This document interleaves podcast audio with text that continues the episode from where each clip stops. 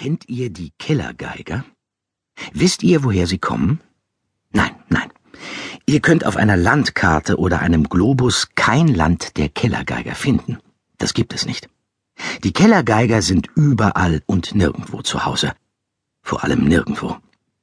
Warum vor allem nirgendwo?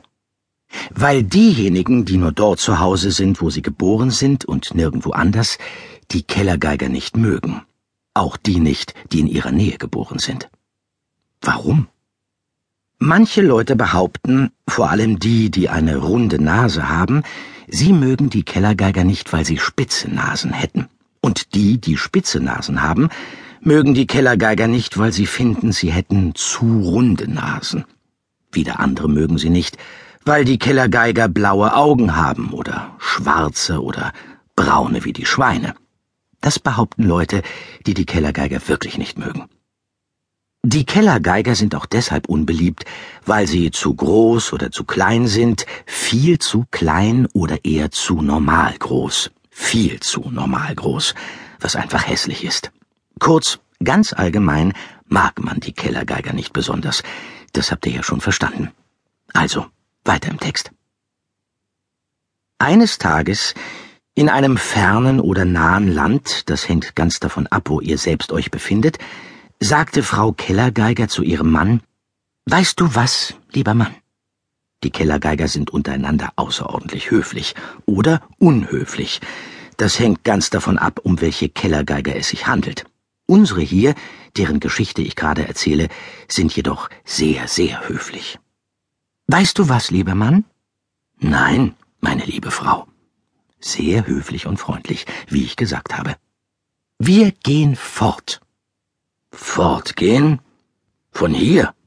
Ja, fortgehen. Und warum?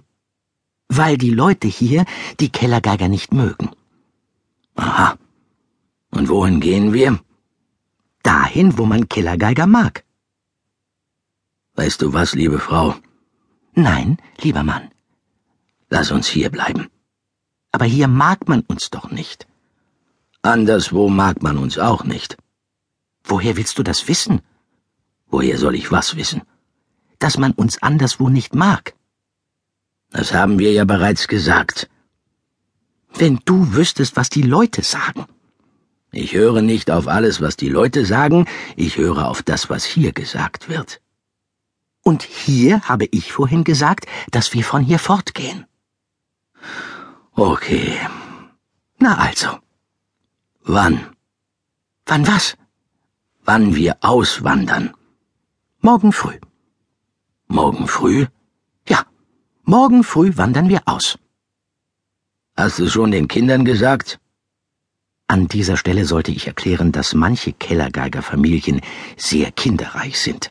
Viel zu kinderreich, während andere Kellergeigerpaare dagegen überhaupt keine Kinder haben was entschieden zu wenig ist. Auch deshalb sind Kellergeiger so unbeliebt. Wieso? Ihr habt nicht begriffen, wieso? Ganz einfach, weil sie zu wenige oder zu viele Kinder haben. Alles klar? Na also.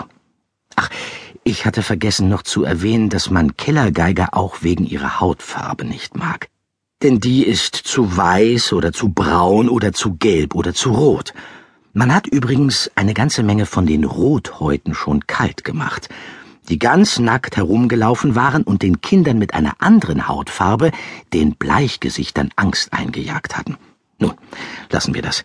Es gibt so viel von den Kellergeigern zu berichten, da kann man sich leicht verlieren, und dann könnte ich euch möglicherweise gar nicht mehr die Geschichte von unseren Kellergeigers berichten. Um auszuwandern, liebe Frau, braucht man Geld. Wie bitte? Was sagt er? Kohle. Was soll das heißen, Kohle? Zaster, Knete, Moneten, Kröten, sagte Herr Kellergeiger auf Kellergeigerisch. Also Penunze. Ja, wir verkaufen alles, was wir haben. Mhm. Und was haben wir? Nichts und wieder nichts. Das ist nicht besonders viel. Ja, aber besser als gar nichts. Das stimmt. Nichts und wieder nichts ist besser als nur nichts, aber trotzdem nicht besonders viel. Sie fanden schnell eine Kellergeigerfamilie, die gerade von